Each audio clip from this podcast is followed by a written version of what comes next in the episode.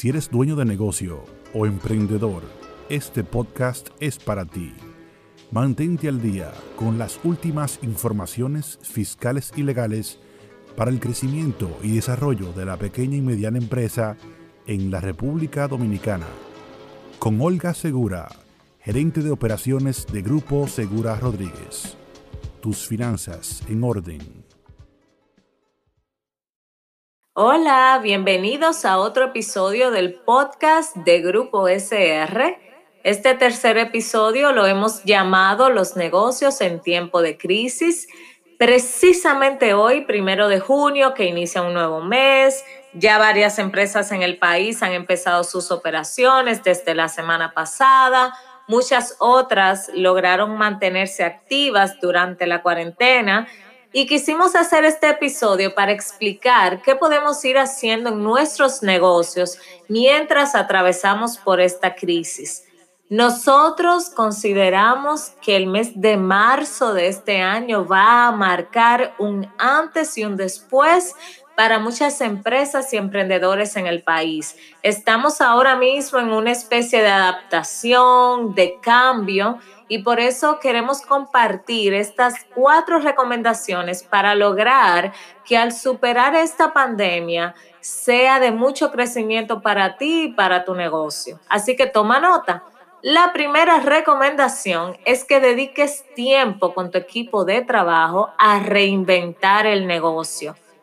Quiero aquí que pienses totalmente fuera de la caja, aunque tengas mucho tiempo haciendo las cosas de una manera, puedes buscar satisfacer las necesidades de tus clientes de forma más eficiente a pesar de la distancia que estamos viviendo ahora. O sea que te invitamos a que digitalices tu negocio. Por ejemplo, en nuestro caso, hemos decidido hacer más presencia en las redes sociales y utilizando medios como este a través de este podcast. Lo cierto es que todos debemos llevar nuestros negocios al mundo digital. La segunda recomendación es que adquieras un sistema de contabilidad y adivina qué. En el mercado hay muchas opciones de sistemas que funcionan en la nube, que en menos de cinco minutos puedes tener un usuario y muchos dan la opción de una prueba gratuita. Si quizás no cuentas con la asesoría de un contable aún, por lo menos con el sistema vas a poder manejar de forma más organizada la parte que tú sí controlas, que es tu facturación, tus cobros, tus compras y tus gastos. La tercera recomendación es que aunque no es tiempo de vender, puedes vender, ya que las personas siguen consumiendo y siguen comprando de forma personal, yo he consumido en cursos en líneas que en estos momentos tienen buenos precios y los estoy eh, tomando desde la comodidad de mi casa. O sea que te voy a compartir otros ejemplos. Tenemos un cliente que adaptó su negocio de catering a las necesidades actuales vendiendo comida y le ha ido muy bien. O sea, él adaptó un menú semanal por día y era algo que a lo que él no se dedicaba. Otro cliente empezó a impartir por Zoom sus cursos en, en finanzas personales.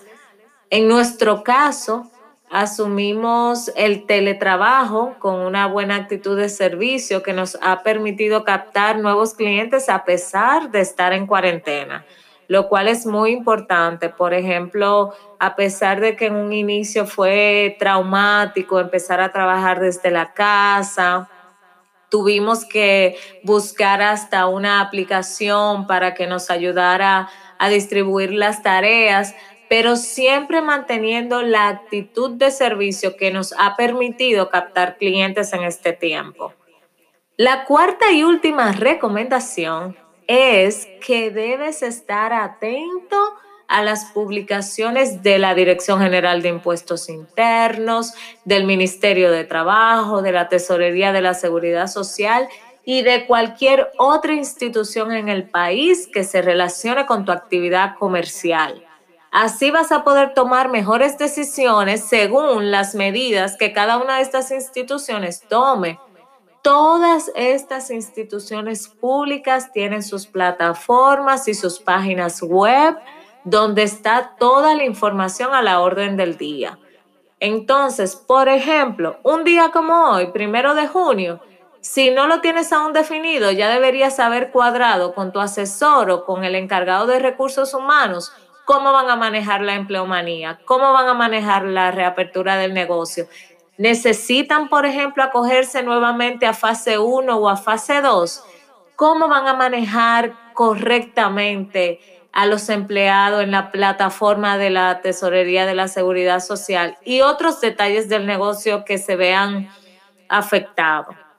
Bueno, hemos hecho énfasis en qué podemos ir haciendo durante esta crisis y en el caso de nosotros, en el país, que inició en marzo, ya tenemos alrededor de dos meses y medio. Ha sido un proceso de adaptación donde si has logrado mantener tu negocio vivo, te felicitamos porque de verdad que no es fácil mantener un negocio corriendo en estas circunstancias. En caso de que no hayas podido lograr mantener tu negocio corriendo o de que estabas recién iniciando tu negocio cuando empezó todo esto, no te detengas, continúa, avanza, todo pasa y todo es todo. Hasta esta crisis va a pasar, ya lo vas a ver. Si te mantienes enfocado en hacer crecer tu negocio o tu emprendimiento, te apostamos que necesitarás escribir un libro con el antes y después de tu negocio tras esta crisis. Así que ya sabes, inicia organizadamente, no desistas de tus sueños y sigue buscando información de calidad que te va a permitir llevar tu negocio a otro nivel. Disfruté muchísimo el episodio de hoy. Su retroalimentación es muy importante para nosotros. Pueden contactarnos por Instagram arroba grupo SRRD o escribiéndonos a contacto arroba grupo SR.do.